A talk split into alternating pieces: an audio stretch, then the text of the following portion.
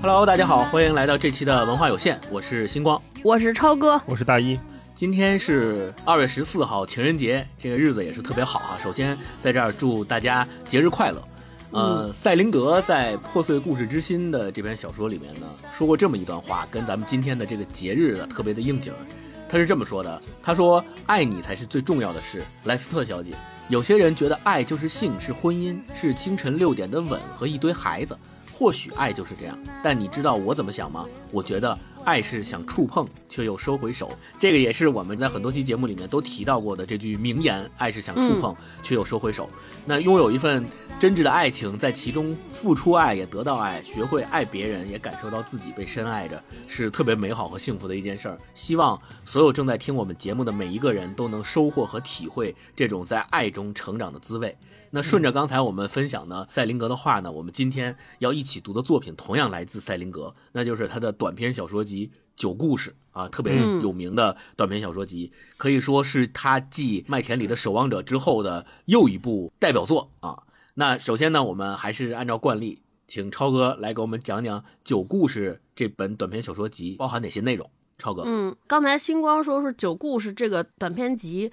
是和赛林格的《麦田里的守望者》一样著名啊，但其实，在很多专业人士看来，《九故事》这本短篇小说集代表了赛林格创作上的一个巅峰。就大家说赛林格的小说写的有多厉害，技巧有多好，怎么样能看出他的风格？很多业内人士，包括我们前几期读到的双雪涛老师在那本。白绵羊里的黑绵羊里边也写到，就很多人都会推说你怎么才能读懂赛林格，大家都会推荐说你要读这本《九故事》，对，就是大家都认为他在文学成就上其实是高于那本特别著名的《麦田里的守望者》的。这到底是本什么短篇小说集呢？就是我想从这么几个方面介绍啊。第一个就是它的名字，就我们之前读过很多短篇小说集，大家可能会发现很多短篇小说集的名字就是从。短篇小说里边的某一篇的名字作为同名搬运过来的，但《九故事》这篇短篇小说集的名字就特别直接，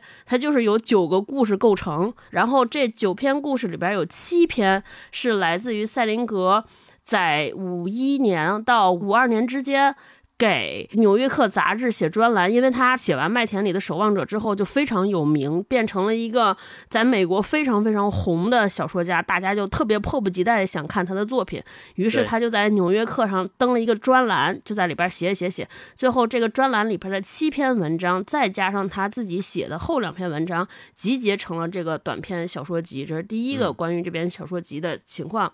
第二个呢，就是这个九个故事啊，它是个什么关系？为什么只收录这九篇？就这九个故事，就它是又既独立，但是又有互相联系的这么九个故事。为什么说它互相联系呢？就可能了解过赛林格，包括赛林格的粉丝，大家都知道，就赛林格是有两个拥趸粉丝，一个粉丝是他的叫《麦田里守望者》的粉丝，就这个是一个畅销几十年、半个世纪的书，据说在全球卖了好几千万册，对吧？然后还有一个呢是，这赛林格笔下创造了一个家族，叫格拉斯家族。家族对对。然后这个短篇小说集里边就好几篇文章里边的主人公。就是他后边写格拉斯的那个家族里边的主人公，比如说我们读到第一篇这个香蕉鱼啊，后边什么在船上，这都是西摩格拉斯，对，都是格拉斯家族里边的主人公，整一堆谐音梗。所以这些人之间的关系是有牵连、很有羁绊的。大家可以看到，包括在故事里边这个九篇故事的铺排，也会很有内在的逻辑。比如说第一个主人公的命运和最后小说结尾那个主人的命运，很多人觉得哎，好像又扣上了，大家都是好像有走向。了相同的结局，好像这个这九篇故事的铺排是有起伏的，似乎赛林格好像通过这九篇故事的排布，也在给我们透露什么和讲述什么。对，这是第二个。还有这个，就这个小说里边所有故事的写法非常有特色。怎么有特色呢？第一，就它里边没有什么特别大段的，不像我们读普通小说，一上来会有一个基本的简单的故事背景交代啊，发生在什么时间，在一个什么场景之下，这没有。整个这九篇。小说我自己读起来，我觉得它有点像话剧的剧本儿，就是话剧里边的某一幕，就上来之后就是一个人在非常简单的几个场景当中，简单到要么是酒店一个房间，或者酒店里边一个海滩，或者家里边某个客厅或者书房发生了一个故事，然后靠大片的对话来支撑，只有人物的对话以及在对话的过程中附带的一些小动作，比如说抽烟了、倒酒了、倒水了，只有这些小动作，撑起了整个故事。对，所以大家看这九个故事的时候，会觉得好像很相似，这些人物的状态很相似，他讲故事的方法很相似，这些小故事的结构也很相似，但是他们是彼此独立的。还有就是故事里边还有很多相同的元素在这九个故事里边，比如说每一个故事里边都有一个非常年轻的小孩儿。对吧？有的是特别小的小的小孩儿，或者有一个至少会有一个十六岁以下的人。大家会读这个故事会发现，都有这么一个人。但是这些小孩在每个故事中扮演的角色，还有它内涵的寓意又是不一样的。可是它同样对整个赛林格故事的这些表达有特别重要的寓意和作用。另外一个呢，就是这九个故事啊，我们会看起来这些人都是在对话，或者在讲故事，在交谈，甚至在写信。就写信，我们知道也是一种交谈的变体了。但是他们谈话的那个情景很相似。就我读的过程中会发现，在这个谈话当中，总有一方在特别激烈的表达，好像在袒露、坦白、坦陈一些什么事情，要么是坦白自己的一些思想、自己的一些发现，或者是袒露自己的情感。但是总有一方在接受他的坦白的过程中，好像有点，要么是心不在焉，要么是根本不在乎，或者是说试图根本。不在乎他说什么，而只是向他反向灌输一些什么，就总之感觉这个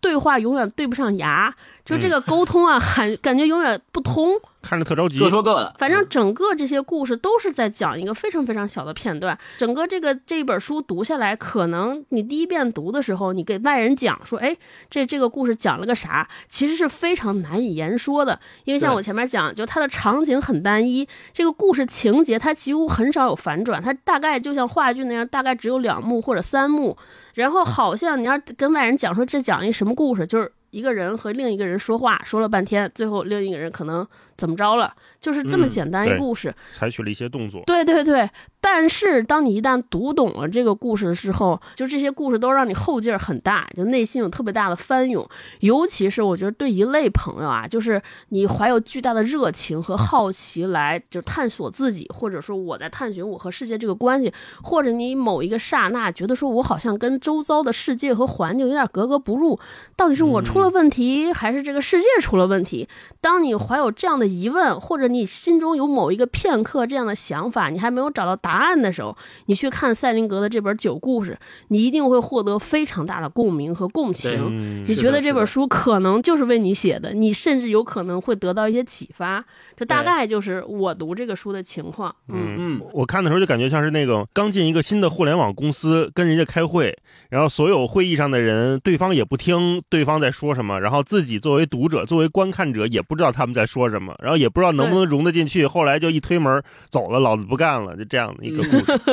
对对对，超哥说的没错，而且他的故事里面有很多情节都不做铺陈。没有任何背景的交代，上来就俩人开始对话，就哐哐哐开始说，你都不知道，哎，之前发生了什么？这两个人为什么说这个话？中间有什么坑节儿，有什么故事在里边，谁都不知道。大老师说那个比喻也特别有意思，嗯，就是进去之后，你根本不知道这个项目背景是啥，就看一帮人在那吵架，已经你进去的时候已经开始吵了，你只能听见吵架的内容，不知道背景是啥。说你俩嘛呢，在这什么项目啊？嗯干嘛吵啊？什么都不知道。，我觉得赛林格整个这些小说里边写的特别和我们之前读过的小说有点挺大的差异。就是我们以前读小说可能是在读故事、读情节、读人物，但在赛林哥的小说里边，有些地方人物弱化到连名字都没有。比如说，我们看后边有几章形容这个人就是一个小男孩，一个灰色头发的中年人，就是连个读完最后他叫什么名字都不知道。X 中式，对，嗯，对，因为可能名字在他的那个小说里面并不是特别重要的推动情节的一个因素。但是也是名字也挺有意思。你看 Seymour 对 Glasses 嗯什么的叫这种或者说他后边还有一个叫什么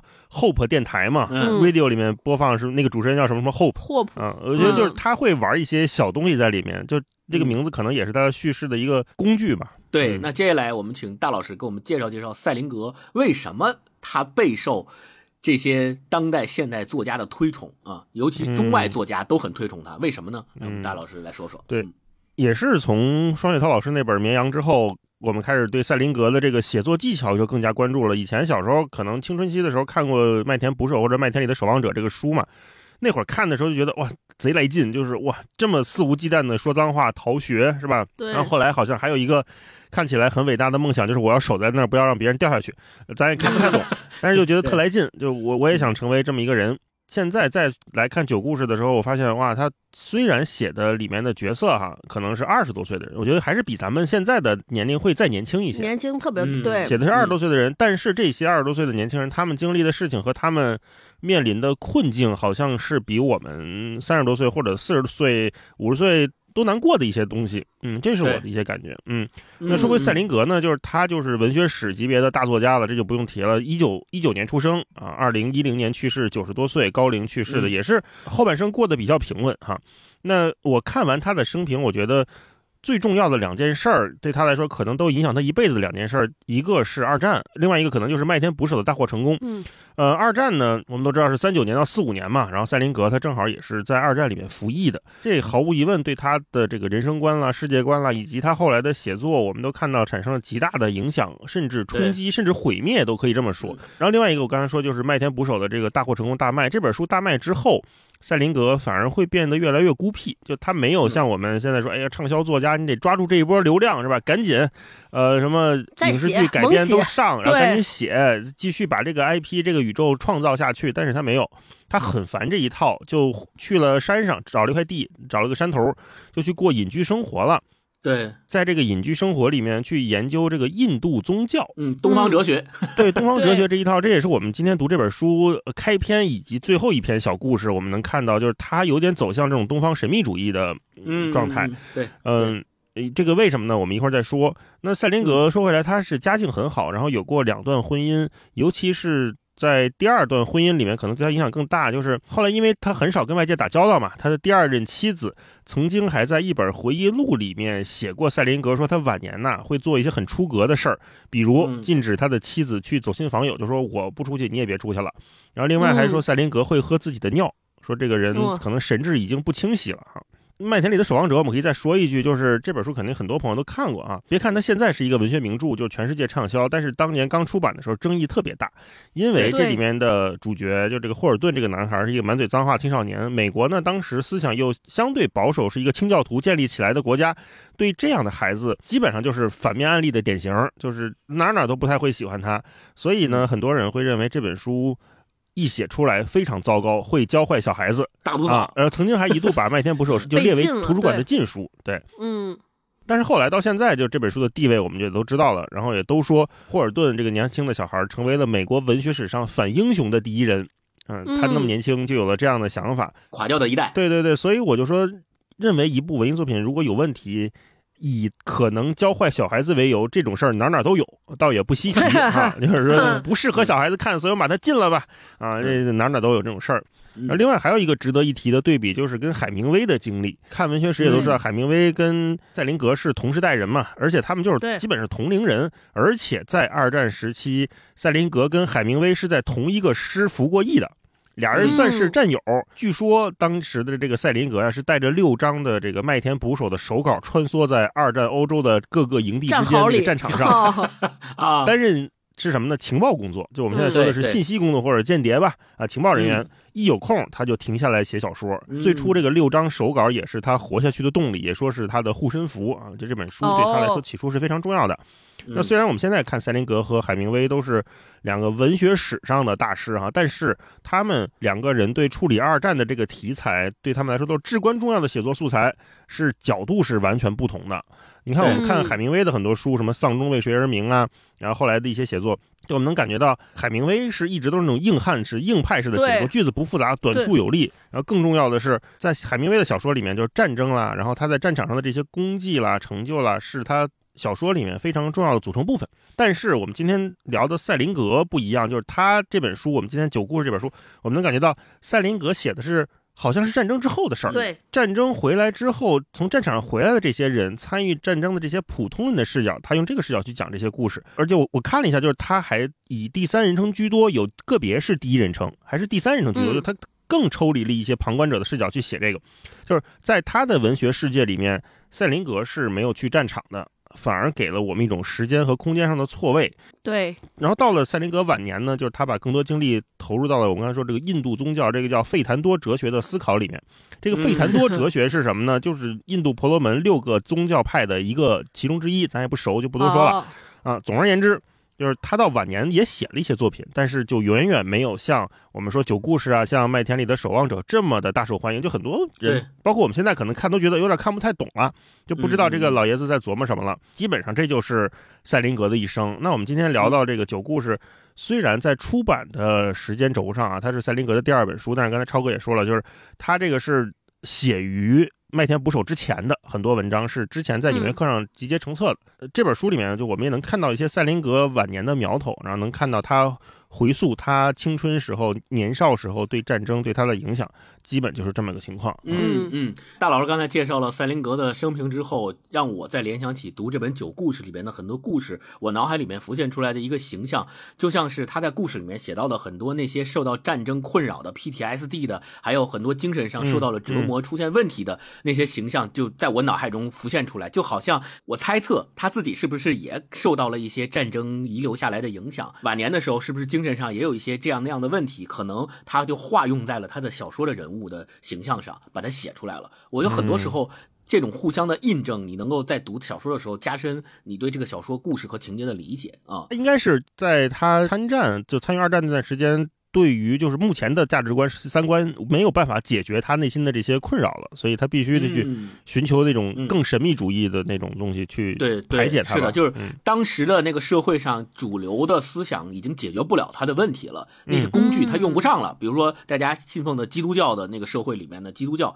但他已经用不上，于是他就转而向东方哲学去寻求解决办法，看能不能解决他心理上的这些问题和给他一些安慰。他是用这样的方式去做的，所以在整个九故事里边，我们也看到从第一篇到第九篇，他的整个写作的脉络是有一个变化的。最开始的时候好像是非常冷漠，呃，描写的就是这个社会当中那些被战争所困扰，从战争战场上回来之后，在精神上受到非常大创伤的人是怎么样面对生活的。比如说西蒙格拉斯，他选择了自杀，然后紧接着往中间走的时候，你会发现他好像又有一些人文关怀，开始去探讨人与人之间互相的感情连结。但是到最后一篇，你会发现就完全进入了一个神秘主义的领域。他在最后一篇里边写到的那些理论和东方哲学的那些探讨的观点，我都看不懂，我都完全不知道是什么东西。他要突破有限，嗯我就不明白他可能晚年他所追求的那种东西，就是所谓的他要通过东方哲学的手段去突破有限啊、然后另外。在大一老师介绍他的生平里面，再补充两点挺有意思的点，就是他本身出生在一个富裕的家庭，他是犹太家庭的出生的，他爸爸是做这个肉品生意的，就是做火腿进口的。后来他爸最开始的时候是想让他也继承他们家的生意，但是他对肉品生意特别厌恶。他发现做进口生意的时候，因为要杀动物嘛，涉及到杀生嘛，他就特别不喜欢，所以他就放弃了继承他爸爸的家业，然后排斥，后来就成为了一名素食主义者。所以 嚯赛林格是一名素食主义者啊。然后你想想，后来到晚年的时候，他还自己租了一个九十亩的地，在山上隐居，这样的一个形象，在这个故事里面，以及结合他故事里面这些人物形象，可以大家来。也思考一下，呃，看看是不是有启发。除了这个之外，就是前面提到的他的婚姻，他有两段婚姻。然后他在四二年的时候，呃，他的女朋友是尤金·奥尼尔的女儿。尤金·奥尼尔也是美国非常有名的戏剧家。对，但是这个女孩后来就跟卓别林结婚了。对卓别林好了没错没错，她是卓别林的最后一任妻子，跟卓别林之间差三十六岁，她比卓别林小三十六岁，但是她跟卓别林之间的感情还是非常好的。然后赛林格是在报纸上看到了他跟卓别林的结婚的消息的，所以这段也是一个大家研究赛林格的这些学者和评论界的一个被伤了心了，这就是。津津乐道的一个公案吧。对，嗯。对所以也有人说他的这段经历导致了我们今天看的《九故事》这本书里面的那个故事，就是两个男人之间打电话，打电话。跟另一个抱怨、说：“我老婆不知道去哪儿了，怎么办？”所以就这个这个故事，呃，是是有这个关联的，有很多评论家是有这样的一个分析。就用这个啊小说来报复他的前妻。对，嗯有有这个说法，是的，有这个说法。对，就说起来报复，就我沿着星光这个讲，我看到有一些研究赛林格的人就说，呃赛林格生平和其他人有个特别大的不同，就第一，他的作品非常非常少，还有就是他几乎后半生就隐遁了，从这个文学界和公众的视野中消失了。然后同时，很多人很多我们知道的知名的大家大导演，希望能把他的作品改编成话剧，改编成电影，但是都被他痛斥骂回去了，谁跟他聊也没有用。后来有人就瞎联系啊，就大家就。就猜测说，是不是就是因为他特别爱这个女孩，嫁给了卓别林之后，让他对好莱坞和这个圈子有一种结了梁子，然后他很讨厌，对娱乐圈彻底失望了。对，然后还有 就是他把这些东西，他的作品写的非常像戏剧啊，你看哦几乎都是一个三幕剧，所以他是不是就是在用这种方式来表达不满。来对那个圈子来表达自己的不满啊？嗯然后同时也跟那个女的彰显自己的才华，因为那个女的她父亲不就是戏剧大师嘛，尤金奥对，所以尼尔，对，对对对，所以他说：“你看，我也能写戏剧，你们是不是？你看，但是我就不让你们拍，所以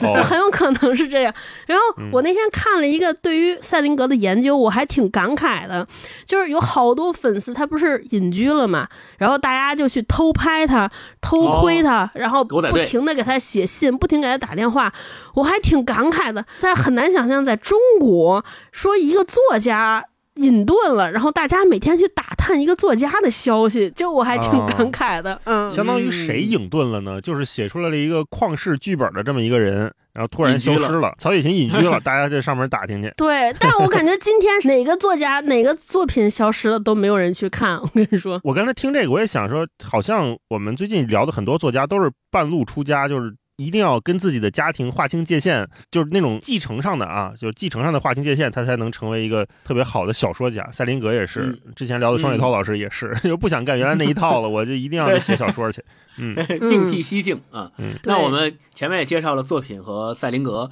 我们接下来就谈谈阅读这本书的感受。呃，你们两个最喜欢九个故事里面的哪个，以及嗯是不是有没有看懂的故事？我反正是有。呃，超哥先说，嗯嗯最喜欢哪个故事？因为这本书我大概前前后后读了三遍，就是读哦第一遍啊，老实说一个都没看懂。真是一个都没看懂，就是戛然而止，然后也因为他也没有任何交代，你也不知道人和人之间是什么关系、什么背景、发生什么，怎么他们就那样了，他们在说什么，为什么要那样？对，然后等到我看完两三遍之后，我几乎喜欢所有的故事。我现在就是那天在那儿想说不喜欢哪个，还真挑不出来。但我最最最喜欢的，就闭上眼睛能想起来鲜明情节的，可能是就是第一个和最后一个。就抓香蕉鱼哦和泰迪，就看完之后我还有点危险，我说该不是我是不是有什么危险的有什么倾倾向？向？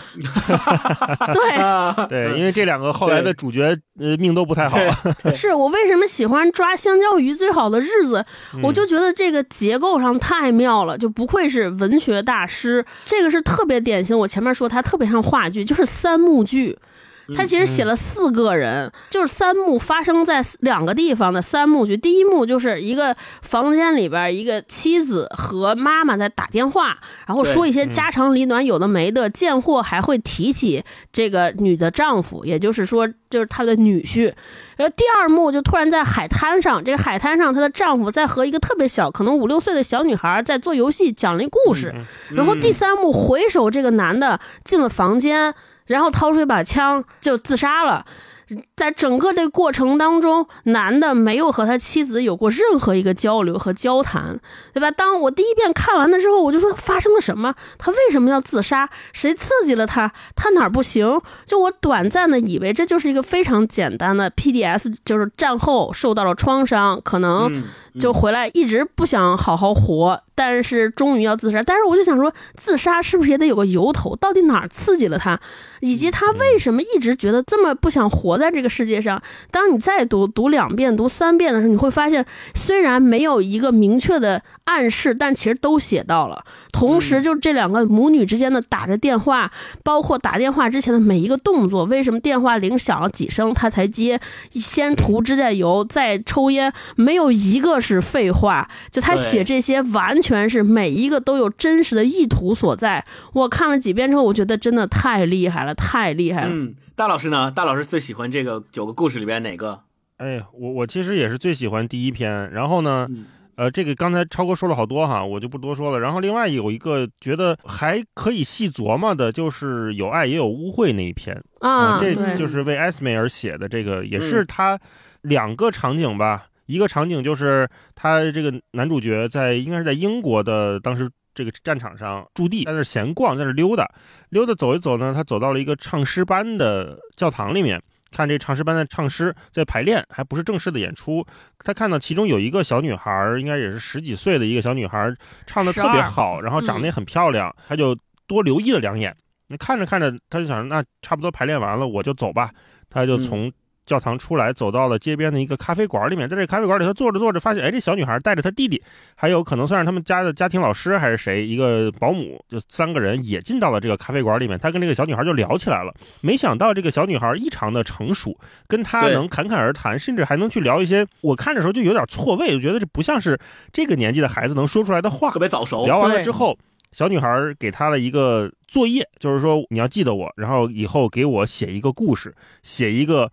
有爱也有污秽的故事。我特别喜欢污秽啊！看到这儿我就嗯也是就有点没弄明白。啊，这是就嗯第一场戏就结束了，然后后来时间一转，他说后来我写了一个故事，他就用一种戏中戏的方式写一个叫 X 的一个人在战场上，呃，也是在驻地里面，他他也跟边上的人聊聊不到一块儿去，他就在拆信，拆着拆着发现收到了一封信和一个那个一块手表啊，这个手表就之前这个女孩寄给他的，然后这封信里面又写了一些东西，说这个女孩要结婚了什么的。对，嗯。嗯，我就看了这个的时候，我我就觉得赛林格写的东西特别的深，就他的层次很多，就他这个层次又不是、不是那种完全东方哲学上的那些，就是怎么说都可以绕着圈的那种状态，而是禅宗公案。对它更像是一个精密的仪器，就是像一个手表。我把这个腕表拆开来之后，就像这篇小说里面的那个坏了的手表一样，那个手表你拆开之后，每一个螺丝它是怎么严丝合缝的扣在一起的，它那个动力的那个来源在哪？只要你足够耐心的去把这些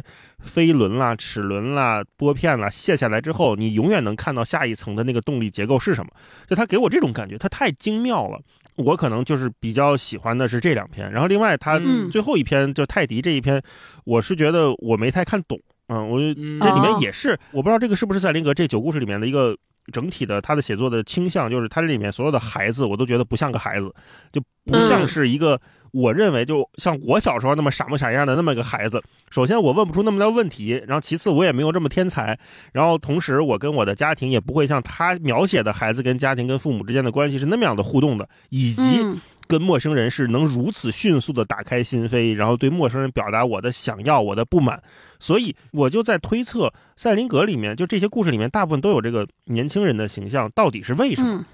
嗯，嗯，一会儿我们有机会的话也可以再聊一聊，就是他对绝对不是在写一个小孩儿，他这个意象到底为了表达什么？我是这个情况啊，嗯星光呢？嗯，后面可以展开重点来分析一下年轻人这个感觉在他的作品里面是怎么体现的。嗯我其实最喜欢他这九个故事里面，就是那篇为艾森美尔写。呃，哦误会和幸福那篇。除此之外，还喜欢“美丽是嘴唇，而我的眼睛碧绿”，就是那两个男的打电话那一篇，我也蛮喜欢的。为什么？是因为我觉得那一篇和为艾斯美尔写特别好的体现出来了赛林格的几点写作风格。第一个就是特别简洁的对话和情节推进方式。我们前面说了，赛林格跟呃海明威之间，他们两个互相呃见过面嘛，然后写作风格也有互相的影响。赛林格他是明显的受到了海明威的写作风格的影响，所以海明威他自创了一个写作风格，咱们现在叫冰山理论嘛，那大家都应该听过，就是。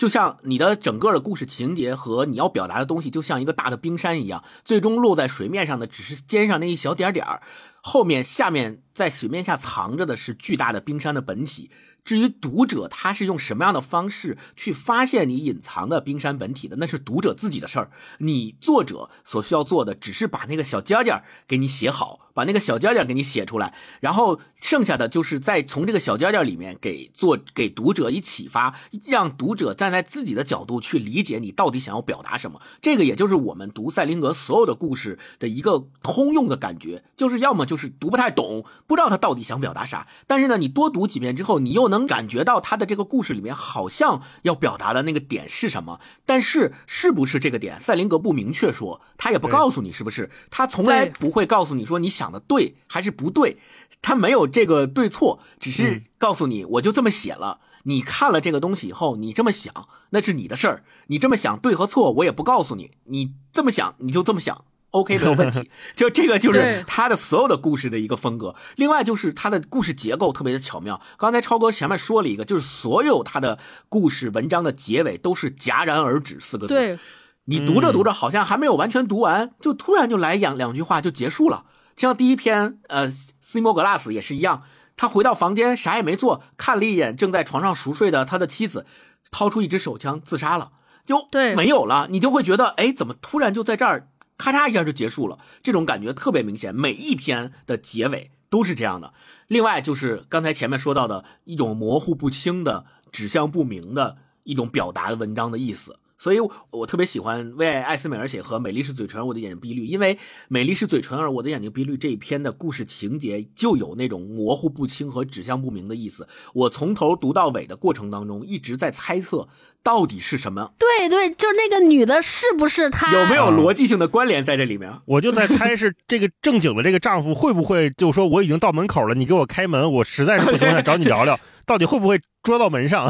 是，所以这个就是刚才前面超哥说的，他写的东西特别有戏剧感，让你不知道下一秒将要发生什么。你的心，你有自己的判断，但是往往可能你自己的判断跟他后面写出来的东西是格格不入的，是完全超乎你的判断，有一种预期违背在里面。这个我觉得还是特别有意思的。不敢想的。嗯，是。然后我我跟大一一样，我也没看懂最后一篇那个泰迪那一篇，就他那里面有哦太多的可能是东方哲学的观点在里头了，什么怎么超越无限，而且是用一个小孩的口吻说出来的，我就不太清楚他为什么要设置一个这样年龄的小孩说出那么高深的话，并且其实是那个小孩在反向教育跟他聊天的那个大人。啊，这个后面我们也可以再聊聊，为什么他会设置一个孩子的角色来担当这样的而且为什么一直要找那个徕卡相机？到底意味着什么？他妹妹到底是要干嘛？而且那个很矛盾的就是那个小男孩一开始我看就觉得是一个很正常的小男孩，踩着包不下来，这就是典型的孩子的那个恶作剧嘛，就是孩子有他自己的想法，但是后来又发现后来发现不是，到底这孩子多大？我就懵了。是后来发现孩子做的每一件事儿好像都有他自己的意思在里头。我其实有点嗯。没看懂，就刚才说那个美丽的是你的嘴唇，而我什么嗯。双眼碧绿那、那个文章，为啥我有点没读懂？我其实困惑在后边，就是一啊开始我都默认说，就他不是是一个年轻的稍微年轻一点的人，在给他的朋友打电话，跟他控诉说我的老婆跑了，同时那个接电话的人在那个场景里边一直有一个女孩，从头到尾都没有发生，一个年轻的女孩，就顶多是递递烟啊，俩人有一个简单的交汇，眼神交流所以我嗯一开始就默认为是说这个女孩是不是就是。另一个他朋友找的那个媳妇儿，也就是说，这嗯我媳妇儿妻子跑在他家了。我一开始默认肯定是，嗯但是我突然后边有点迷惑是，就是那边那个年轻人突然间喝醉酒之后又给他打电话说说，我媳妇儿回来了，我老婆回来了。对对对对，同时，就这个更让我费解的是，这个年龄稍长点、灰白色头发的男人，在听到电话那头的人跟他说“说我老婆回来之后”，他的那个表情和动作，他说：“我突然觉得头疼的要命，我也不知道这该死的头疼是怎么来的。咱们先谈到这里好不好？明天早晨咱们再谈，行吗？”他又听了片刻。然后挂上电话，女孩又等不及和他说话，可是他没有回答。他从烟灰缸里捡起一根点燃的烟，开始往嘴边送。就是这个结尾我又没看懂，我不知道他的心路历程变成了什么样。就这个我完全分析不出来这个人物的动机，或者他那个时候在想什么，我就特别好奇这个啊，就没懂。嗯所以到这儿我就开始犹豫，说是不是坐在面前这女孩就不是那个人的。妻子只是可能他心中默默的也喜欢那个女孩，可能中间的时候他听到这个女孩跑了，还是觉得自己是不是还会有一些希望，没准儿他会来找我，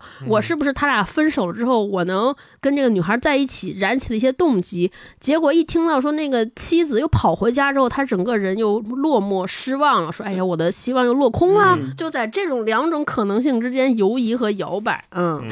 哎我看到这儿的时候就特别理解那种就是男男人死要面子活受罪的感觉。就超哥说的那个，我是看到说我妻子回来那段，我也觉得，哎，这不是在这儿呢吗？回回哪儿了？后来我一想，肯定就是这个阿瑟自己编的。哦，你是这么理解的？对，我觉得他之于这个灰白头发的男人，他首先他年轻，很可能也意味着就是地位上，并没有灰白头发男人那么高。就在所谓的我们说世俗上的成功没有那么高，所以嗯不太就刚开始他可能是想找这个灰白头发男人去倾诉，说我这媳妇儿跑了，我好难受。但是他呆了呆着想说，我不想被他看不起，我不想被他看扁。对，对，即便是这么一个我深夜找他去控诉、去抒发我的感情的这么一个我们打引号说好朋友，我没别人找了，嗯只能找他了。即便是这么一个人，我都担心他看不起我。那最后怎么办？我再给他打个电话，我编一个瞎话，我说我女朋友回来了，我老婆回来了，行了，没事了，他就是跟你刚才说的那谁谁谁喝酒去了。但是灰白头发的男人明显知道这一切都是编的，因为你媳妇儿在我床上躺着呢。对，所以灰白头发男人为什么打断他？就是他到这儿之后，他也有点儿，我觉得他是不落忍，就他心里过意不去，羞实在过意不去。说对，本来他跟这个 良心发现了是吗？啊，对，本来俩人可能就是偷偷摸摸或者怎么着，但是他后来发现这件事情对于阿瑟来说如此的痛苦，以及阿瑟为了赢得他的尊重和注意，会编这么一个撕心裂肺的，呃谎话去圆自己，所以他就说算了，我真的不想说这些了，我我也可啊能他心里的潜台词是说，我也得好好想想我跟这个女孩的关系到底怎么样了。啊叫女孩儿嘛哦，嗯，明显是差着辈儿呢，那这个阿瑟是不是就就代表着他的那种良心发现呢？我也不知道。嗯，嗯，嗯，这这个刚才咱们说的就聚焦于这一篇文章里面对于情节的理解的不同，每个人都有不同的理解，这就特别典型的说明了赛林格的所有文章的写作风格都会给读者这样的一个。就是心理上的认知和读的过程当中的一个情节上的判断，每个人可能都有对他文章不同的情节的意思。比如说，咱们再举一个小例子，就是最后一篇那个泰迪那一篇，你说最后那个结尾也是让人很费解。泰迪去游泳馆了，去游泳了，然后就传来了一声女孩尖利的叫尖声，就结束了。那就有很多，其实这篇文章从写出来到现在，所有研究赛林格的学者和评论界的人都一直在分析这篇文章最后的结尾到底说明什么。有很多个结尾，比如说有的认为说这篇文章就说明那个男孩在前面聊天的过程当中预言了自己的死亡。对他比如跟他爸爸妈妈说：“我这回出去以后可能就是永别了，你们再也见不到我了。”那个意思。包括他写的那些日记，是的，于是他在嗯最后就选择了自杀，在游泳池里。但是还有另外一种说法，理解是说这个男孩没有自杀，是这个男孩到游泳池边见到了他要找到的那个妹妹，然后他妹妹给他推下去了。还有人是说这个啊、所以他妹妹发出了一声尖叫，哦，那为什么女孩尖叫呢？我一直以为死的是他妹妹呢。因为他妹妹是想。对他进行恶作剧，那个游泳池里面实际上是没有水的，把他推进去之后，他下去了，发现一下失手把他杀死了，所以他妹妹就害怕了，于是发出了一声尖叫。也有一种这种这种说法，哦还有一种说法更有意思，说他妹妹把他推下去了，然后他把他妹妹也拽下去了，两个人一起掉下去了，所以他那声尖叫是他妹妹也在掉下去的时候发生的 尖叫。所以你看，赛林格他有意思的点就在于，同样一篇文章里面可以让大家有这么多不同的情节的理解和解释，然后让大家可以形成讨论。我觉得这一点是非常重要的。就每一个人他心里面可能对这个文章不同情节的理解的不同，是基于自己的生活经验，或者是基于自己的价值观来判断的。那我觉得这个就是非常有意思的一个文章，能够生发出这么多的讨论。那接下来，超哥刚才其实前面也已经开始进行这个片段分享了，那我们也就正常进入咱们的精彩片段分享环节啊。呃，还是呃超哥先来吧。啊、我分享一个开头，香蕉鱼的开头，我觉得读第一遍的时候觉得这干嘛呢？就觉得写的都是废话，干啥呢？后来当在读的时候，我就发现特别重要这一段文字，它是一个开头，说宾馆里住了九十七个来自纽约的广告商，长途电话线总被他们霸占着。五零七房间的那个姑娘，从中午一直等到下午两点半，她要的电话才接通。这段时间，她倒是没闲着，读了一篇登在《袖珍女性》杂志上的文章，题目是“性、乐园亦或地狱”，把自己的梳子和牙刷洗了一遍，想办法去掉了米色套装裙子上的那块污渍，把她那件萨克斯衬衫上的纽扣挪了地方。然后用镊子拔掉一颗痣上刚冒出的几根汗毛。接线员打进电话的时候，他正坐在指甲上涂指甲油。左手就快涂完了。她属于那种听到电话铃声完全不动声色的女孩，那副样子就好像自从进入发育期之后，她房间里的电话铃就再没停过。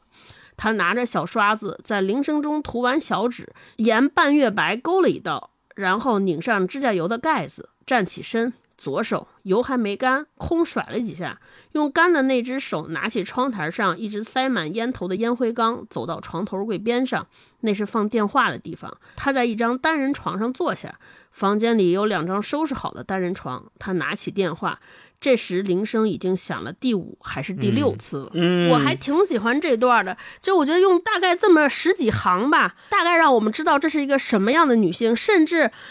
就通过这些描写，你就能把这个男生他们在就把后边这个去世的，就西摩格拉斯和这个女人在婚姻过程中的种种不幸福。和这种他们过程当中的那种无话可说、无可奈何，就是你能想象的淋漓尽致。在我看来，就这个女孩儿就是一个非常典型的那种白人社会，可能家境比较优渥的那种被宠坏的女孩儿，甚至说可能她比较浅薄。比如说，他爱读的书都是这种用我们现在话说叫标题党，对吧？性、乐园或地狱，然后看看杂志，然后每天打发时间呢，就是注重自己的外表，涂指甲油，电话响了也不去接。就我觉得这个描写特别好，但是这个男的可能他需要更多的关怀，或者他们俩之间的交流讨论，我感觉就是没法交流，这两个完全不一样的人。嗯，对、嗯我在后来说，哎呀，这个男的自杀可能是情有可原，甚至包括这就解答说他为什么自杀。按道理说，海边自杀很简单，对吧？我跳海行不行？投海也行，嗯但是他还要走到房间里边，拿出枪，在他妻子的床对面坐下。嗯在他妻子睡着的时候，拿出枪来，用很血腥的方式结束自己的生命，这是不是一种报复？是不是一种反抗、哦啊？很有可能是对。对哦，你说这个我是真没想到。对我，我觉得就就基本上就写的，他虽然没有着重写他俩婚姻当中的争吵对话，什么都没写，但是他们俩之间的关系我们一目了然。嗯嗯，对，我就分。享这个吧。超哥刚刚分享这段就特别典型的赛林格在他所有的故事里面对人物动作细节的特别详细的描写，就特别像戏剧里面咱们舞台的剧本台本里面写的动作（括弧此处这个人做了哪些动作，从桌上拿起了什么，怎么拿的，然后放在嘴边怎么样抽了一口，然后又放下，紧接着又怎么样拿起电话（括弧完），就是他就跟那个剧本里面的那个动作描写给演员的指导一样。你看到这段之后，你就仿佛在眼前浮现了一个电视电影或电视剧的那个一个女演员，她是怎么从床头柜上拿起了东西，又接起了电话，又涂指甲，就整个这一套动作行云流水一样走下来，就特别特别细致，细致到让你觉得，呃，他为什么这样去描写这件事情，或者为什么要描写这一系列的动作？我觉得这一点还是挺重要的。嗯，大一嗯大老师再来一段。简单跟一句，刚才超哥说那个前面开头，我看第一句的时候，我就觉得哇，这个小说很厉害。第一句就是宾馆里住了九十七个来自纽约的广告商，长途电话线总被他们霸占着，等电话的人从中午一直等到下午两点半才算接通。就第一句话，嗯嗯第一句话有好几个信息非常重要，一个是广告商极其多，意味着什么呢？意味着战后经济在复苏。对，嗯嗯，然后九十七个有零有整，就是真的很多。然后长途电话总被他们霸占着。然后这个房间的姑娘一直等了很久，她电话才接通。她为什么要等这个电话？就是因为她要跟她妈打一个电话。但是这通电话后来我们看重要吗？好像一点儿也不重要就是俩人谁也没就互相狂打断，谁也不听谁在真正在说什么。嗯，然后他就说这个说这段时间倒是没闲着，我我特别喜欢他后面那段描写，就是说什么又拔汗毛了，又涂指甲油吧，然后又看着，然后翘着左手不要让那个油沾到那个什么浴袍上还是什么的，就这这个人的这个性格一下就出来了。然后嗯这种、洗梳子和牙刷，对，然后这种性格的表现以及这个大环境，就那么纷杂吵闹的一个大环境下，我们知道男主角是多么的孤立无援，以及没有人理解他，他也不想活了啊，是这么一个状态。就这种一对比，明显感觉到这个功力就出来了。就一两句话就把那个大环境写出来了。嗯要要是我们写什么外面人声鼎沸、灯红酒绿，然后世界经济正在腾飞，这个时候谁谁谁在屋里冷漠的坐着就不用，就是说这个九十七个电话一直在发这条线就行了啊、超哥。太厉害了。我之前嗯读的时候，我说我就想不通，说为什么要自杀，然后他怎么了？后来我看完这个描写之后，我就自己暗心揣测，就是我就是把我置身于那个是那个从战场上回来的大兵，我可能在战场上受尽了那么多苦难，结果回来发现说我捍卫的是这样的人。对吧？哦就是对我以为哦我能创，就可能鼓励他们上战场的是说为了嗯梦想，为了世界的和平，说了很多大词儿。没错结，果回家之后说，我守护的家园，你看我太太是这样，他们聊的都是什么？今年流行什么衣服，对吧？去哪儿开车？把纽扣挪了个地方。对，是不是值得我守护？可能他稍微有一点希望是说，哎呀，是不是还有这个家园的孩子？这些孩子可能没有受到这些世俗的沾染，他们会很纯洁。结果跟那个小孩一聊完之后，发现小孩好像也没有那么单纯，对吧？他讲了一个虚构的童话，然后那小孩说，本来这是个童话，但是小孩。就可能是一个硬核或者敷衍，甚至小孩身上也产生了出来那种嫉妒，可能他是不是觉得说，我靠，这些小孩好像也不值得我守护，跟他们大人一样，啊 然后就很绝望，对对，嗯然后我觉得就包括他重重一枪就报复他媳妇儿，说那我也不能让你们好好安生，至少我死的那一下也得打破一下你们这些。操蛋人的生活，我就是这么理解这件事儿。当然，很多人有不同的理解啊。我就觉得说，哇，这个太会写了，就是你这么读下来，就没有一个信息是废的。嗯嗯，嗯有评论家认为，为什么呃，在这篇文章里边，Simo Glass 他最后举枪自杀，到底让他举枪自杀的那个导火索和原因是什么？就你嗯总要有个原因，可能 PTSD 是一个呃叫什么？根本原因，但是总要有一个导火索在后面。就是那天他为什么回到宾馆他就自杀了？有很多人认为是两相对比之下，就是他前面妻子的家庭是首先特别浅薄，而且跟他之间也没有什么理解可言，谈不上理解。他在妻子那边也得不到理解，得不到爱，得不到共同的话语体系，然后。他在第二趴里面跟那个女孩的交流，又觉得孩子实际上是挺纯真的，所以是前后这两种差异让他对生活失去了希望，于是拿起了枪自杀。哦有很多评论家是这么认为的，对，当然也有自己，肯定很多很多读者读了一篇文章之后会有自己的理解。他之前跟那个女孩在沙滩上玩的还挺快乐的，好像是一个好心的、善良的叔叔的形象。结果一进电梯，人家那女的就站在旁边站着，可能只是目光瞟了他一眼，他就跟人说：“你为什么要盯着我的脚？”然后还骂了人家一顿，回了一句就就自杀了。所以我觉得这个可能也是受到了战争创伤影响之后，他没有办法很好的控制自己的情绪，哦是一个表现。对，这是我的理解。大老师，嗯再来一段精彩片段。好，我来分享这个《爱与污秽》这一篇哈，就是写、艾斯美，对艾斯美这一篇开头不久，他去到剧院之前啊，他这样写：在小镇的中心，这儿有可能是全镇最湿的地方。我在一座教堂前停下，读那里的告示栏，多半是因为黑色背景上的白色数字吸引了我的注意力，但部分也是因为在军队待了三年之后，我已经对读布告栏上瘾了。栏里有个通告：三点一刻，儿童唱诗班将进行排练。我看了看手表，又看向通告。一张用图钉钉着的纸上列着要来参加排练的孩子们的名单。我站在雨中，把所有的名字念了一遍，然后走进教堂。看到这一句的时候，我就觉觉得这个人好像有点问题。嗯，谁会那么认真的读布告栏呢？这是第一个。但是他说，在军队待了三年之后，他已经对读布告栏上瘾了。我们可以想象，在军队里面为什么会读布告栏上瘾？布告栏军队里面会写什么？嗯我就在想，那以前军队里布告栏就只会公布阵亡将士的名单，对，那他在这三年里面，他养成了这个上瘾的习惯，就是说明阵亡的人越来越多，一直多。他在乎的身边的这些可能战友啊，或者是同伴，都是陆续的牺牲了。嗯，他产生了一个不得不依赖上瘾的东西，他是因为恐惧才去读的布告栏，然后他接继续看说栏里有个通告，有有唱诗班，看了看手表，又看看通告，然后他站在雨中把所有的名字念了一遍。这个孩子的名字显然是就就没没有阵亡嘛，就是正常的名单。我第一次看的时候，我觉得这个人是不是好无聊啊？这无聊到极限了。他站在雨中把所有他不认识的孩子的名单念了一遍，这一般人做不到。但是嗯如果我们对比这前半句，他说读布告栏上瘾的时候，他会不会认为我多读出一个名字，可能这个世界的希望就多一点点。这个世界上面的嗯活着的生命，在我的世界里面就多了一个。拯救了一个人，我是不是能填补一点点？就是他被死亡挖走的那么多的名字，然后后面就继续写，他说。长椅上坐着十几个成年人，有几个膝头放着小号套鞋，底朝天。我往前走，在第一排坐下。讲台上摆着三排紧挨着的礼堂椅，上面坐着大约二十个孩子，大多是女孩，年龄在七岁到十三岁。孩子们的教练，一个穿粗呢衣服的粗壮女人，正在叮嘱他们唱歌的时候要把嘴巴张得大大的。有谁听说过吗？他问道。有哪只小鸟想唱好好好听的歌，却不敢把它的小小嘴先张得大大大大大大的呢？显然没有人听说过。回答他的嗯是千篇一律的木然的表情。他又接着说，他所有的孩子都要领会所唱的歌词，而不是像傻头傻脑的鹦鹉那样光是张着嘴唱。对，然后嗯他吹了一声定音笛，孩子们便像未成年的举重运动员似的，双手托举起他们的赞美诗集。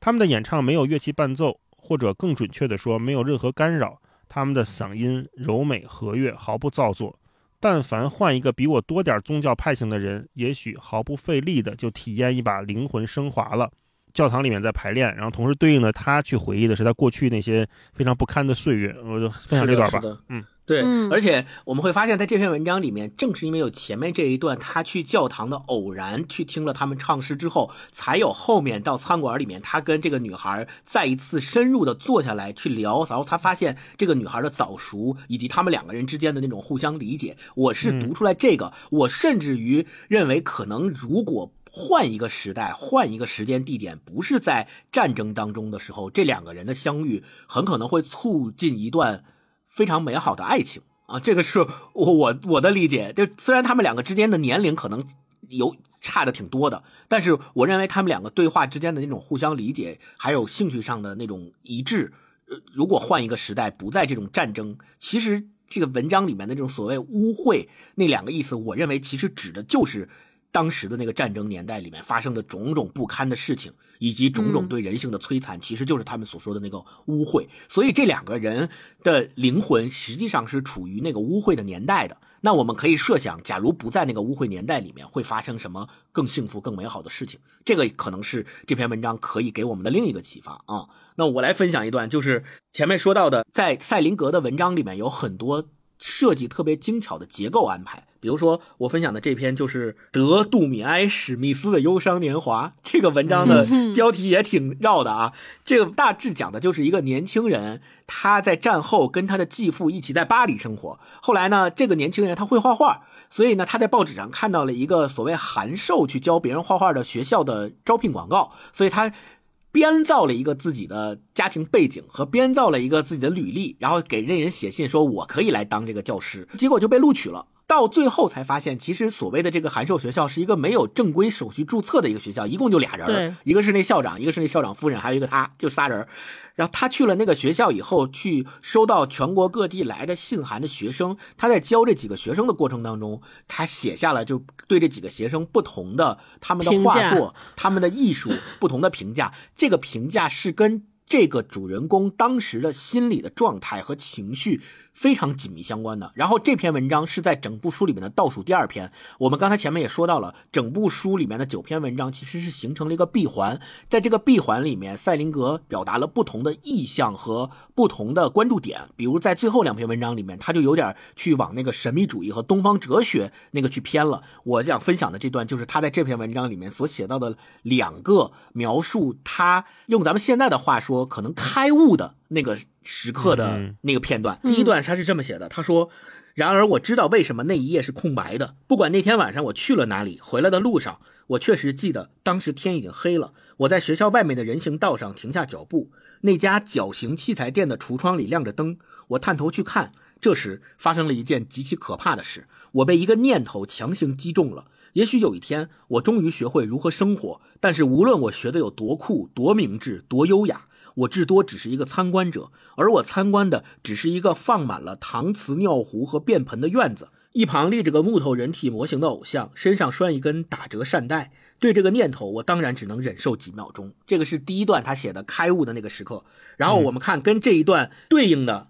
紧接着，在同样这篇文章里面，跟前面分享的这一段对应的最后的他那个开悟时刻，他是这么写的：他说，夜晚九点的目光中，我穿过马路，向对面的学校走去。绞刑器材店里亮着一盏灯，我很惊讶地发现橱窗后面有个活人，一位大约三十岁左右的体格壮实的姑娘，穿着一条绿黄紫相间的雪纺绸裙子，她正在换一个木头人体模型上的扇带。我走进橱窗的时候，她显然刚把旧的扇带拆下来。夹在他的左胳膊底下，一面给模型绑上新的扇带。我站在原地看他，着了迷，直到突然间，他感觉到有人在看他，然后他发现了我，我赶紧对他微笑，向他表示这是一个毫无敌意的穿着燕尾服的人，站在玻璃那一头的暮色中。但是无济于事，这个姑娘完全乱了方寸，她满脸通红，接下来的扇带掉在地上，她向后退了一步，正踩上一堆医疗冲洗器具，她的脚打滑了，我立即伸出手。指尖撞在玻璃上，他重重的一屁股摔在地上，像溜冰滑倒似的。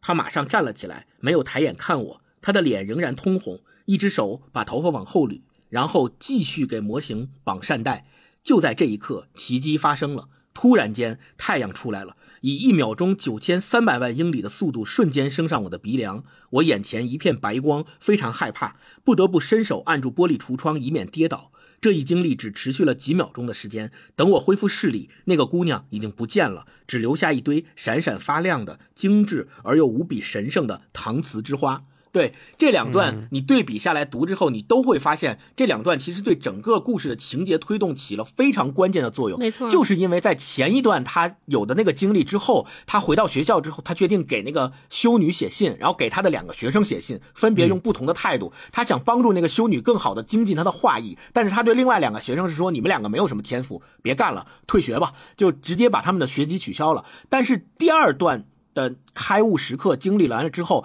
他整个发生了一个翻转。他给那个修女，他就相当于自己给自己找到了一个自我，或者说自己找到了自己的一个安慰的点，就在于说，他终于发现。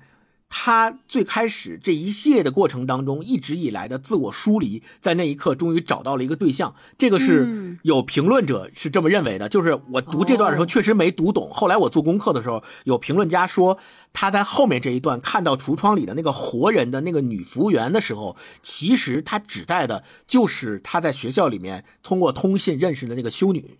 就是，嗯，他认为那个修女在社会当中起到的角色，就是那个活人的女店员在橱窗里面去摆弄那个扇带的那个角色。所以他后来他写下了，他给那个修女回了最后一封信，就写到的是说每个人都是修女，然后他放弃了对那个修女的执着的想要教她作画的那个念头。呃这个故事读下来之后。我还是有很多不懂的点，但是在这些不懂的点里面穿插着的，实际上也有一点点那个东方哲学神秘主义的影响，在我的心里面慢慢慢慢在发酵啊，有这个感觉还是特别奇妙的。对，就那我们其实前面也已经提到了，比如说赛林格在他的很多故事里面，他都用这种冷漠的对话和人物形象，就是你我们会觉得他的这种人物形象。给人的感觉是那种非常不平易近人的、非常冷漠的形象，但是也有很多人说，赛林格的故事其实里面蕴含了非常丰富的情感。就你们俩觉得这样的冷漠和丰富情感之间是互相矛盾的吗？我们需要怎么样去理解赛林格的故事，或者说他的文章里面的这种情感丰富呢？我觉得总体而言，这本书就是给所有不被理解之人的一个拥抱。嗯，就这个拥抱，它不意味着我一定要温暖你，或者说我要改变你，这可能是以前我们想的事情。但是，我读完赛林格这本书，我觉得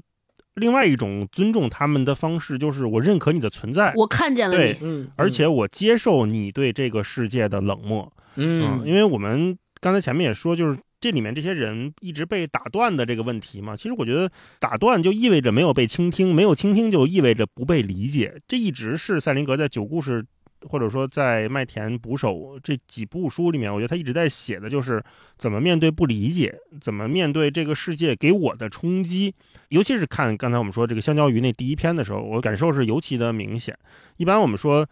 怎么表现不理解，就国产电视剧就大吵一架嘛，对吧？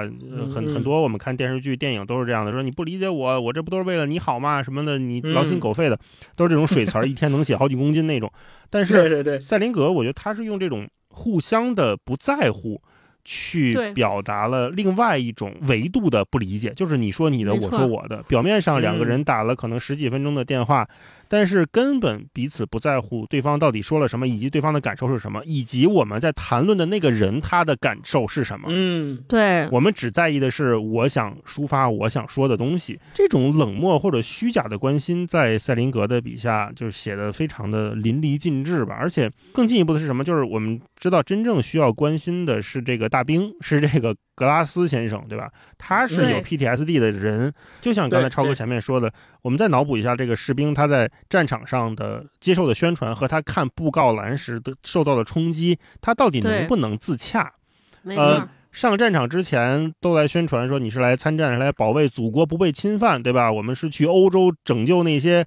被纳粹蹂躏的水深火热的巴黎市民的，为了民主自由，嗯对，是让你的母亲、妻子、孩子过上温暖的生活的、安稳的生活的。而且等你回国之后，孩子们会视你为英雄和偶像，所有的孩子们都想成为你。对，但是我们看到这里面的这些人，孩子们想成为他吗？孩子们根本不在乎他，孩子们就是踩着他的脚，跟他说：“嗯，弹钢琴的时候，我也想坐你旁边，你不能让那谁坐你旁边。”孩子们是这样的。那所有曾经给他的这些许诺，是不是都破碎了呢？我看也有就是对塞林格的分析说，塞林格的这本书充分表达了他对战争的反思，以及对政府虚伪的美化战争，人们嗯，一步步忘记战争的残酷去做了他的反思。嗯，就是没错只记得这个胜利的瞬间，塞林格是有不同意见的。嗯我看这本书的时候，我从另外一个角度看待代价这个事儿，就是我们一直以为在广义还是狭义的战争里面，我们看到代价是牺牲，是一个一个具体的伤亡的数字，我们可能认为这个是代价，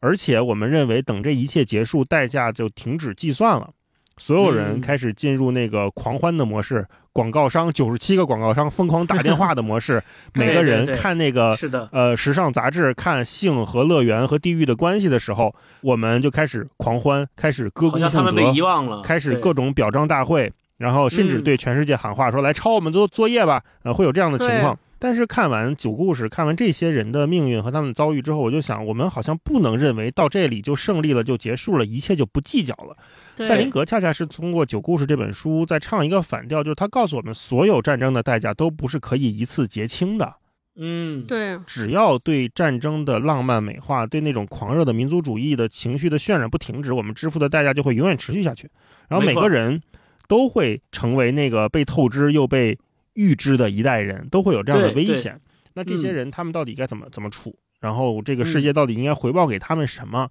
以及他们最初的那个动机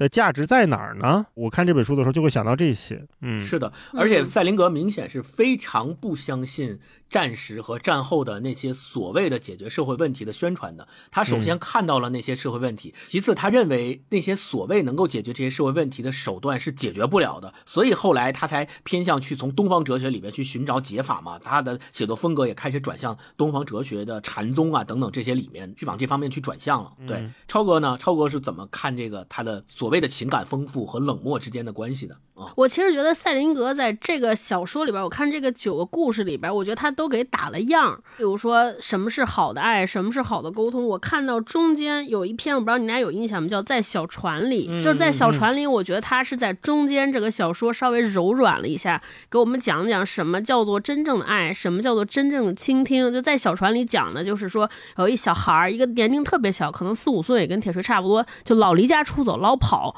甚至跑到还动用了警察去大半夜找去。结果他们一家三口又这一次去外边度假，去了一个有小船、有湖泊的地方度假。这小孩又跑了，待在船里不出来。家里边的佣人还互相吐槽这个孩子，用我们现在话说，摊上这么一孩子，你家里不知道啥情况，还要领他们来这儿玩，对吧？海边多危险啊，找不着，为什么要这样？结果他妈妈说不行，我要再试试。结果他又出去，再跑到船上，跟小孩就是学着小孩的样子，跟小孩做了一个游戏，假装我是舰长，然后一步一步来问询，说你到底为什么要逃跑？你你发生了什么？直到这个小孩儿跟他说出了。小孩的答案，然后母子一起出去镇上去开车或者去玩。我不知道这是不是一个完美的母亲解决孩子困境的一个方式，但至少我觉得在这篇文章中，让我们知道了可能除了前面大老师说的那些彼此打断、互相倾听之外，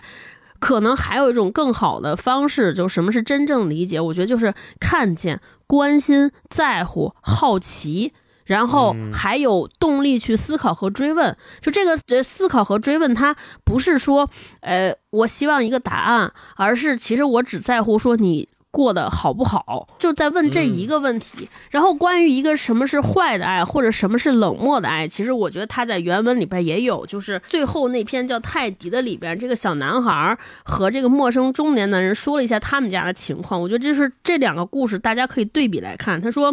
泰迪说他们活着的时候，我希望他们过得开心，因为他们喜欢过得开心。但是他们并不以这种方式爱我和布博，就是布博是他妹妹。他说，我是说他们似乎无法爱我。我们原本的样子，他们似乎无法爱我们，除非他们能不断的让我们稍稍有所改变。他们爱我们，也几乎同样的爱着他们之所以会爱我们的理由。很多的时候，他们更爱后者，那不太好。那种爱的方式，我觉得就是这个书里边所有打断也好，沟通不畅也好，冷漠也好，就他。本质上，我觉得就是这种错位，就大家看似是在表达爱、表达关心，但其实表达的是我爱你的那个样子。比如说，这个小说前面说，小孩他爸一直说你从那个书包上下来，下来，就还是在改变对方，还是在试图说你得变成一个什么样的样子，我才爱你。那个样子可能是是对我而言是有好的，或者是值得骄傲、值得炫耀的。我觉得就是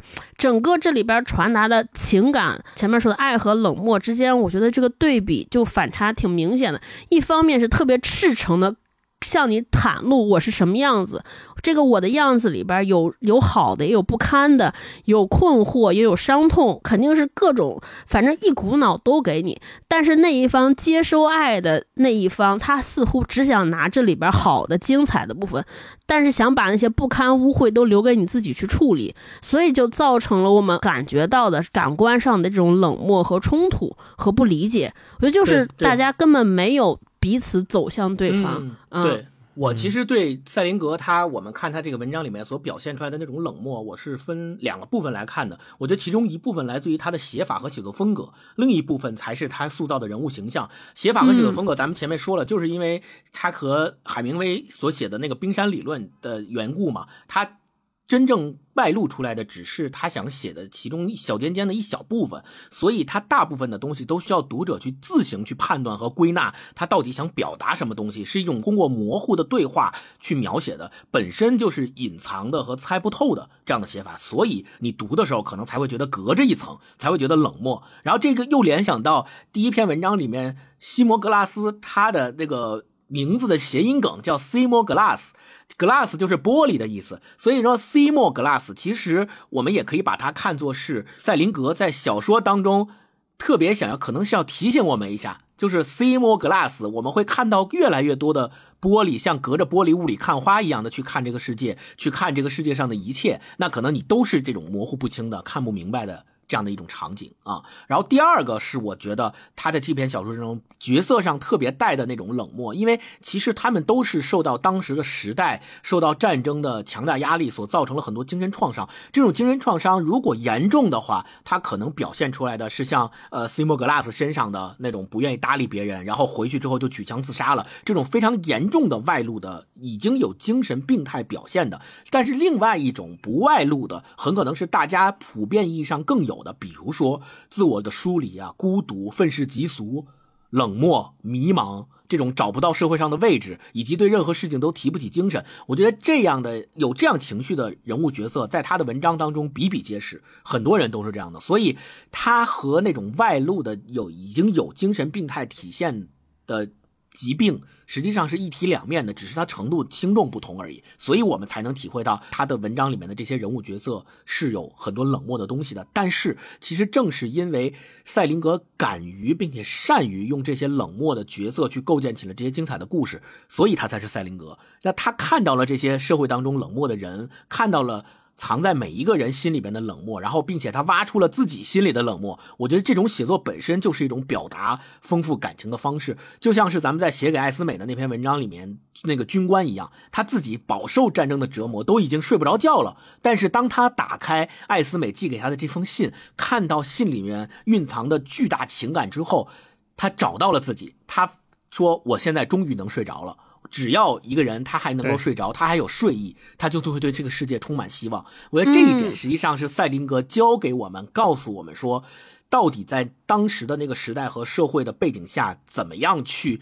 寻找最后的希望的一种方法？我觉得这个是赛林格给我们的启发怎。么睡个安稳觉，嗯，怎么能帮助到他们？对对对，而且在这里面，人物形象一旦我们发现，我们给他定义为这个人很冷漠，或者这个人受到了社会的很大创伤，当这样的人物他有情节上的反转和情感有一种爆发、火山爆发式的喷发的时候，往往这样的转变才会更令我们动容。我觉得这个是他写的另外一个冷漠和情感丰富相对立的这么的一个关系哦。嗯接下来我们还可以最后再聊一个，就是呃前面所说到的那个年轻感。就是在赛林格的九故事里面，我们到底是怎么去体现，或者说他是否还继续延续了像在《麦田守望者》里面所描写的那种我们大家都能够强烈感受到的年轻感，强烈感受到的年轻人的对社会的那种反抗也好，那种迷茫也好，那种不满也好，他在九故事里面是否有所体现？是通过什么来体现的呢？超哥，先来。嗯，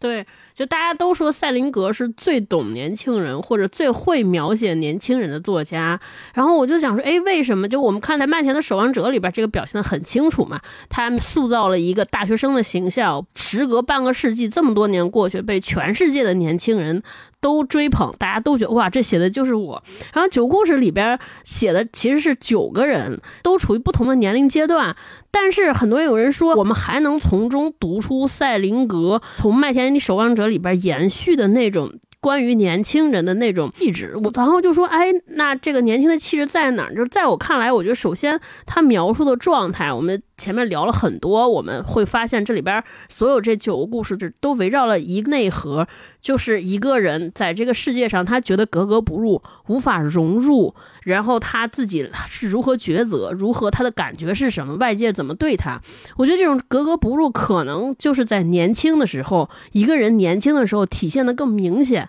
因为就是年轻，我们从来到这个世界，就是那种你像一张白纸，我们老比喻孩子是一张白纸，然后逐渐被逐渐被写满，这个写满其实就是社会的规训，就像他在里边泰格说的，说你学了很多知识也好，或者你学了很多礼教道德也好，慢慢的你在被填满。我觉得年轻人。在这个填满的过程中，他身上那种创痛，他的那些疑问和不解，我觉得表现的最明显。像咱们这种中年人就已经适应了，就是要不然就被规训嗯，或者至少我们觉得说我们学会了如何在这种规训面前生活下来。或者生存下来，但是年轻人他正好是在那个交锋的期间，他的不适感或者他的痛处更明显，同时他们也给了我们这些中年人一些很多的启示，是不是我们除了在接受规训或者在接纳这些社会的条条框框之外，还有其他的选择？对我觉得年轻人就是更有动力去思考或者去追问，因为他要在那个人生的十字路口要做抉择和做决定，我是往这边接受，还是我要起来反抗？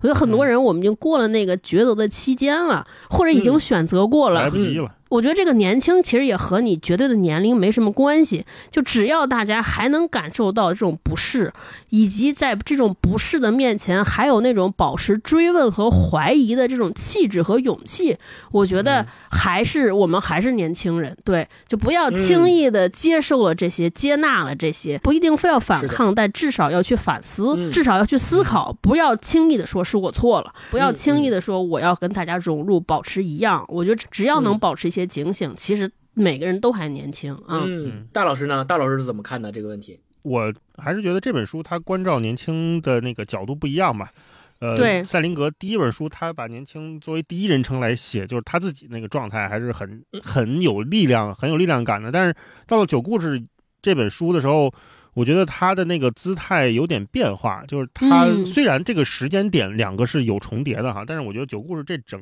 部书里面。我觉得他是在关照这一波人的，他那个关照感很强。虽然我们前面都说里面的人遭遇冷漠、遭遇不理解，但实际上我们能感觉到作者的书写不是为了，呃，让我们继续不理解他们，而是应该是让这个社会更加关注他们才对。然后这些年嗯轻人，他有可能就是从，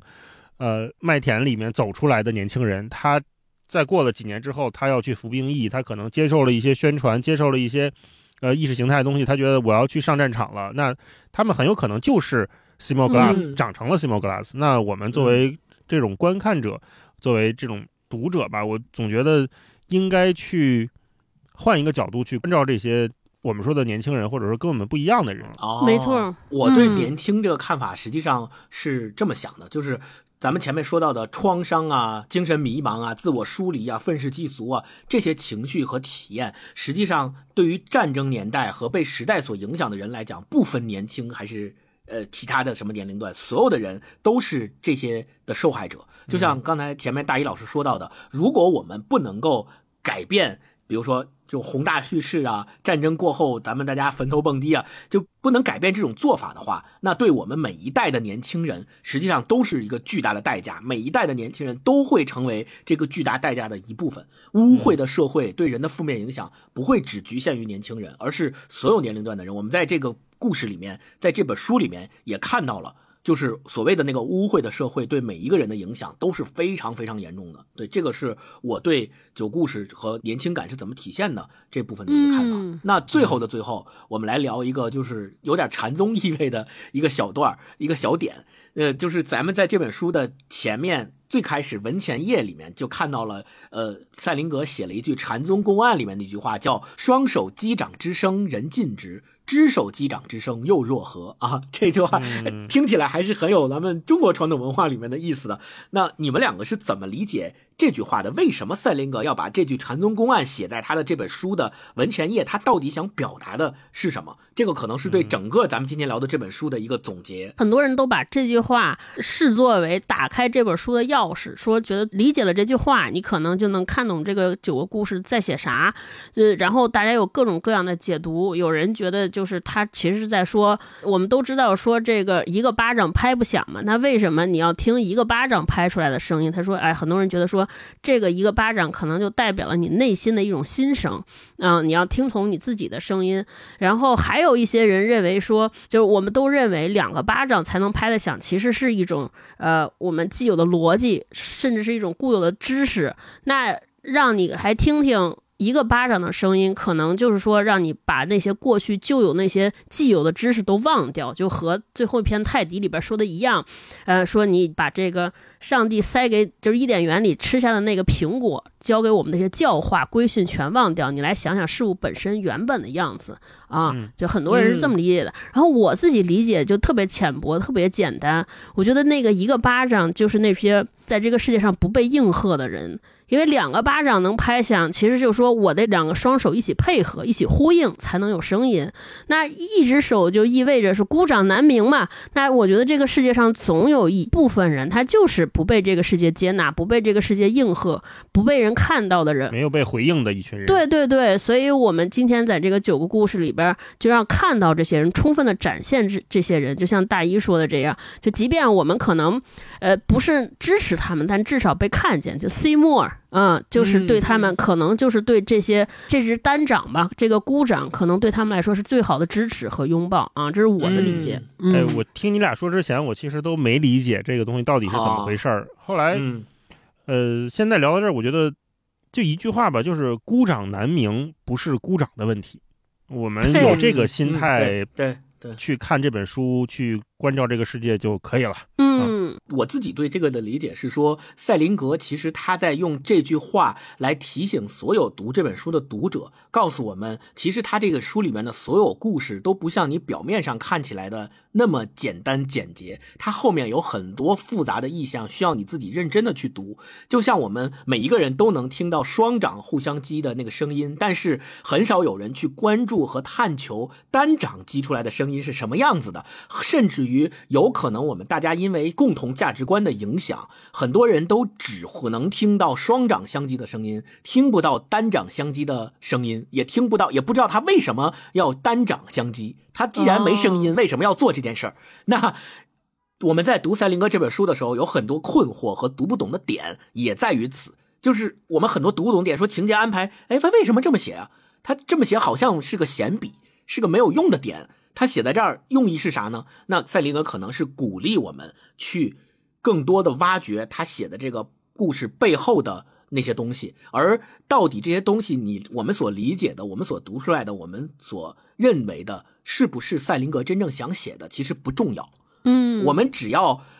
跳出那个已有的思维框架，像我们在赛林格这个东方哲学里面所讲到的，去突破和追求无限，呃，无限的维度。那如果我们抱着这样的一种观念去看他的，重新回看他的这本书里面的这些故事和小说的时候，可能会有不一样的体会。所以这个是我觉得他把这句话写在整本书的最前面的一个用意所在啊。也也当然了，肯定也是因为他后期。开始研究禅宗了，所以他对这句话可能会有自己的一个认同、共鸣和理解，然后他把这句话写在这上面，也是有可能的。嗯嗯，那 OK，那我们其实今天也讲到了，就是赛林格的这本《九故事》，以及我们是怎么样去读这个书里面的情节，这个书里面的故事和怎么去理解赛林格他这个故事里面所写到的那些矛盾、那些迷茫的、那些受创伤、呃精神受折磨的这些人在时代当中的表现。那我们今天。就通过这本书，也是希望大家能够都去读一读，然后去看看不同的故事、不同的人读出来之后会有什么样不同的理解。也希望大家能够把呃感受在评论区里面跟我们分享分享啊。我会在评论区选出五位朋友送出赛林格的文集一本啊，希望大家喜欢。好，那我们那我们今天就先跟大家聊到这儿，希望大家度过快乐的一周。嗯，跟大家说再见，情人节快乐，拜拜拜。I'm just a poor wayfaring stranger traveling through this world below. There is no sickness, no toil nor danger in that bright land to which I go. I'm going there to see my father and all my loved ones who've gone on. I'm just going